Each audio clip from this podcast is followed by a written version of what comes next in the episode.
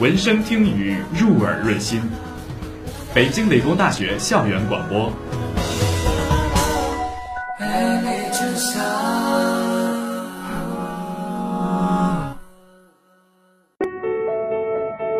嗨，我叫王斯特，现在在美国南卡州的 Clemson。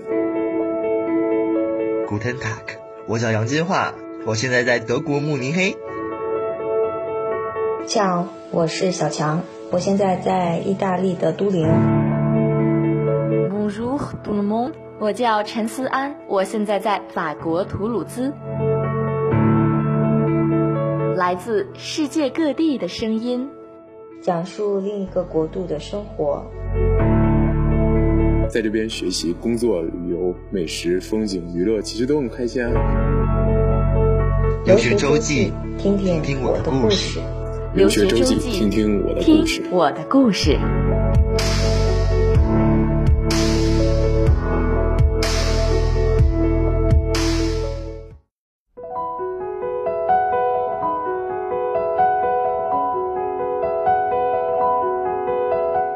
Hello，大家好，我是小溪，很高兴又和大家见面了。那上一次录制节目的时候，我还在墨尔本，现在我已经回到了祖国的怀抱。那时间过得非常快啊，我都已经考完了期末考试，二零一四年的十二月也已经到来了，也就意味着二零一四年即将画上句号，二零一五年正在向我们张开。怀抱迎接我们。那在上一次的节目当中，我抒发了一下对于有轨电车的浪漫情怀。我有一个非常好的朋友，我称她为雅思八分女神。说实在话，本来不想在节目里面说的，但是因。雅思八分女神的强烈要求，那在这里面还是说一下，嗯，首先呢，先要表扬一下八分女神在雅思考试当中的神勇表现。那其次就是在我考试当中，她给予的非常大的帮助。那最后呢，也希望她可以在下一次的考试当中可以取得四个八的好成绩。八位女神呢？听完节目之后呢，就跟我吐槽说，那任何的浪漫都是建立于物质基础之上的，因为我们做一次 tram 是需要三点五八刀的，所以他说如果有人给他付钱，他会觉得非常浪漫的。所以其实相对于国内而言，墨尔本的生活水平还是比较的高的。其实，嗯，在国外生活最主要的支出是来自于房租。嗯，这可能是跟国内也是一样的吧。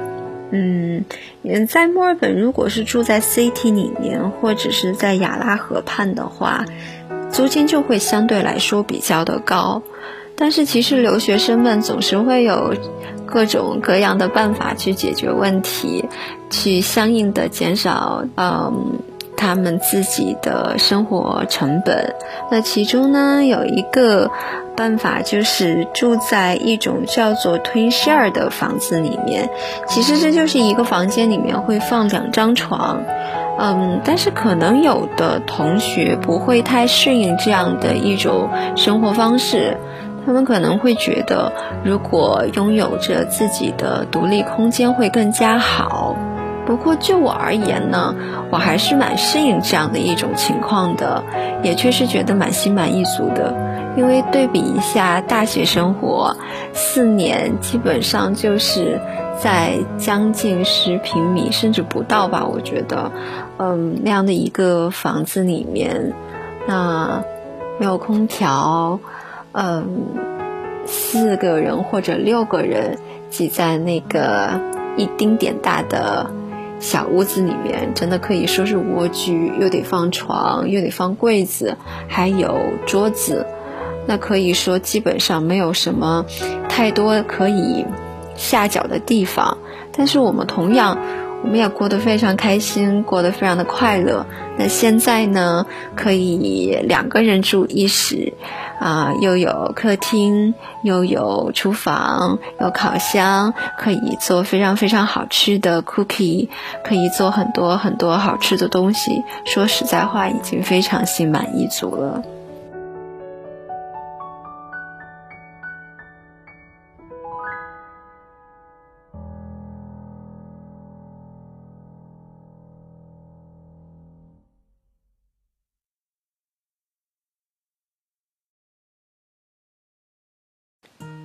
我有一个同学，她特别特别喜欢旅行。那她是一个女孩子，但是她就是为了省下钱来周游澳洲，就睡了一个学期的客厅。因为是女孩子嘛，相对来说都不太愿意，嗯，睡在客厅里面，都相对希望可以拥有比较私密的空间。但是他就是因为特别希望可以去走到不同的地方去看一看，所以嗯，非常的尽力的去完成他自己的心愿吧。所以说，每一个人其实都有自己非常想要的东西，那与此同时，他们一定也会放弃一些东西。但是只要他们会觉得，嗯，他们得到的是他们真的想要的，他们觉得这是非常值得的。而且没有任何可以后悔的地方，那我觉得这是一件非常幸福，也值得让别人羡慕的事情。说到了旅行，那我就想起了我一个非常非常要好的朋友，啊，我和他是从高中的时候就是同班同学，那现在算一算，已经有八年多的时间了。他就是一个非常特立独行、特别的遵从自己内心声音的人。他也是一个非常喜欢旅行的人，喜欢背着包到处走走停停。那么我记得他大三的时候，嗯，有机会去到欧洲海外实习两个多月。那最后他就选择了休学一年，去完成他自己的嗯心愿。嗯，那么他两个多月实习完之后呢，他就一个人背着包，嗯，走遍了整个欧洲。他也去到了他最喜爱的西班牙，看一看三毛和荷西相连的地方。那也同样，他走到了奥地利，去到他最热爱的音乐在那里升华的地方。我觉得，嗯，他总是会给我很多。不一样的感动，不一样的心灵的，算是一种一种震撼吧。我觉得，因为不是很多人都可以像他一样去走一个相对来说不同寻常的路。嗯，我们很多人都会去思考未来。会去想我该不该做，我应不应该做，这样做是对的还是错的？这样做是值得的还是不值得的？其实说实在话，我们其实很多人都知道我们内心的声音是什么，我们到底想要什么，只是我们真的没有勇气去跨出那一步。有的时候，我走在大街上，我也会不经意的会去想，我在想。二十年后的我，三十年后的我会是什么样子的？我也想，我成为一个白发苍苍的老奶奶的时候，会是什么样子的？我会不会膝下儿孙满堂？会不会在炉火旁边跟我的子孙们说我当年的故事啊？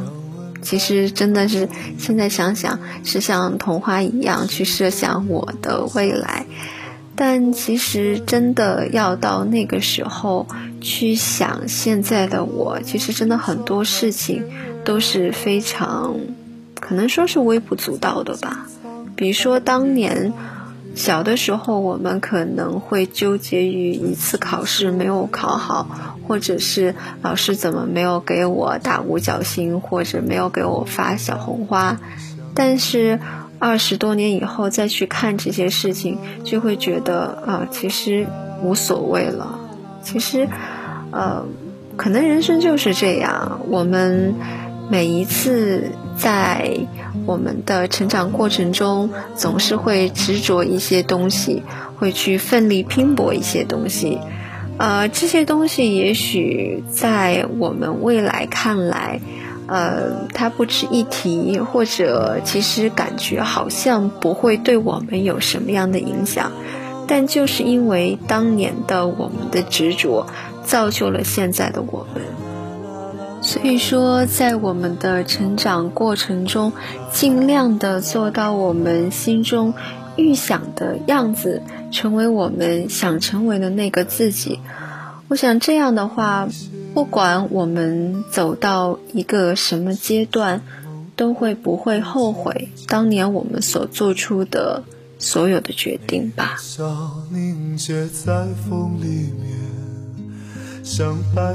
这个学期有一件非常开心的事情，就是和北理的校友们取得了联系。那北理的同学分布在莫大的专业，相对来说都比较的集中，多一半的人都是学习的是 Double E 这个专业，也就是 Electricity and Engineering，电力工程吧。那还有一部分人像我，就是学的是商科。那还有呃少部分是学习的是呃计算机，还有。像化学专业这样的纯理科专业，北理的同学们还是保持了一个非常好的北理的校风，就是上自习。我记得那个时候出去聚餐是晚上。六点多吧，基本上所有的人都是从图书馆出来的，大家都是刚上完自习，一起去呃吃个饭，然后还有一个学长还需要回到嗯实验室去把自己的东西给收拾好再回家，所以说其实嗯和大家在一起，让我想起来了很多在北理的时光。